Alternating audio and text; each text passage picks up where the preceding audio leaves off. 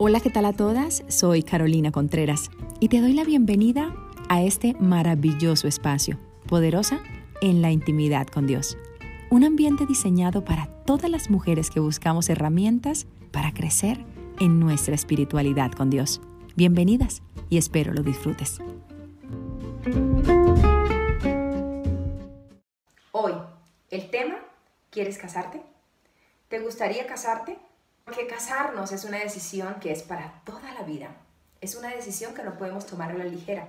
Es la persona idónea para toda la vida. Así que es muy importante que repasemos estos versículos donde nos hablan de que hace bien el que se casa, pero mejor el que no, porque de aflicciones te quiere librar el Señor. Esto quiere decir que el matrimonio no será un cuento de hadas como muchas veces nos lo han pintado, pero si eliges de la manera correcta seguramente será mucho más llevadero. Y una de las cosas más importantes es escoger a esa pareja.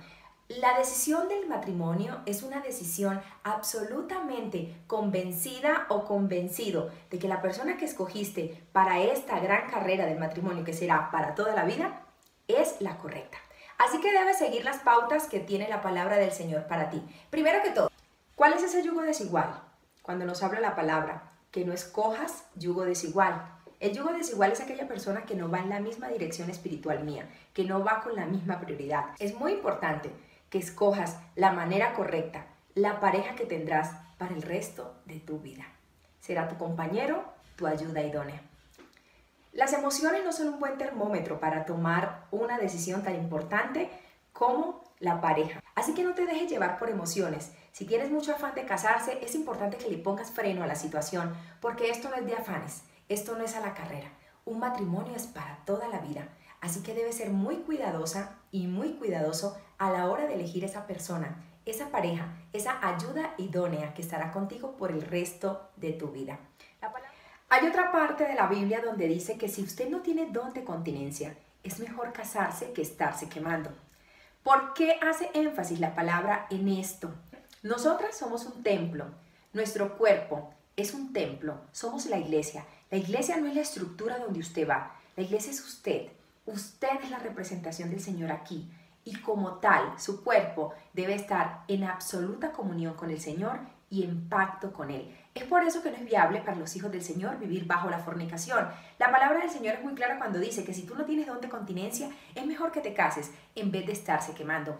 Y muchos dicen, ah, pero es que o son muy religiosos o los fanáticos dicen que no es normal que yo tenga intimidad sin matrimonio. La palabra cuando nos hace la invitación de que no tengamos intimidad antes del matrimonio, que eso se le llama fornicación, es porque lo que nos quiere es proteger, lo que nos quiere es cuidar. ¿De qué?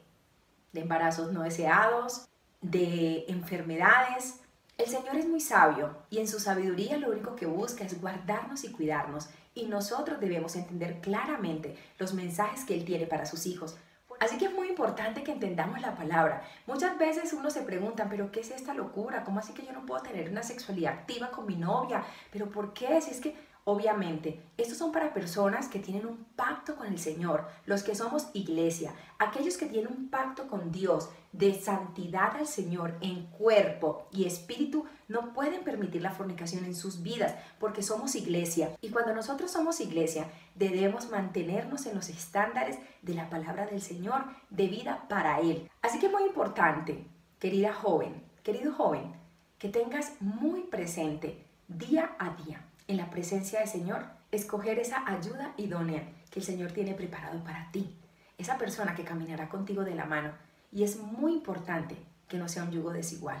Para las que se casaron, para las que ya tienen su hogar y decidieron tomar, caminar de la mano del Señor y ya tienen su esposo, la palabra es muy clara cuando dice, oh mujer, si tú tienes tu esposo que no es creyente, no lo abandones. ¿Qué sabes tú, oh mujer, si harás salvo a tu marido? Y en el caso de los hombres, ¿Qué sabes tú, hombre, si harás salvo a tu mujer? Es muy importante que lo único que te queda en este momento es orar fervientemente por la vida del esposo que ya decidiste tú, bajo tu voluntad, tomar. El Señor es quien hace la obra y la obra del Señor es perfecta.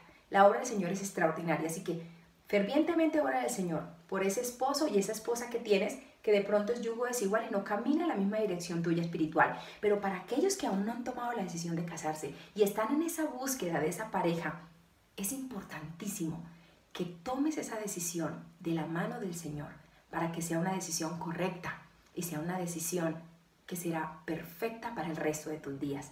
Muchísimas gracias a todos por acompañarnos, a todos, y que sigamos en esta maravillosa red de poderosas en la intimidad con Dios. Poderosas y poderosos, porque en definitiva, todos en una intimidad con el Señor nos fortalecemos cada día. Un abrazo gigante y muchísimas gracias a todos por estar aquí.